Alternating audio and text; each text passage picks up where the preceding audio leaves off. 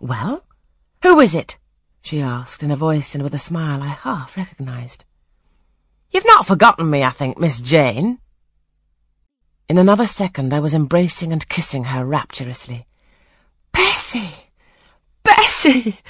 Bessie! That was all I said, whereat she half laughed, half cried, and we both went into the parlour. By the fire stood a little fellow of three years old in plaid frock and trousers.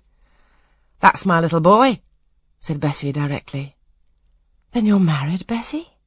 Yes, nearly five years since, to Robert Leaven, the coachman, and I've a little girl besides Bobby there that I've christened Jane. And you don't live at Gateshead? I live at the lodge. The old porter's left.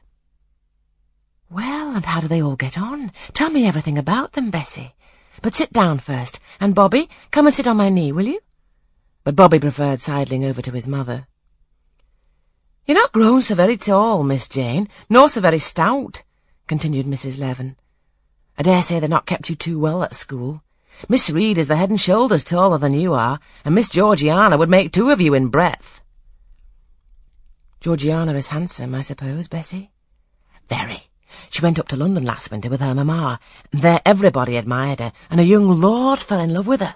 But his relations were against the match, and what do you think? He and Miss Georgiana made it up to run away, but they were found out and stopped. It was Miss Reed that found them out.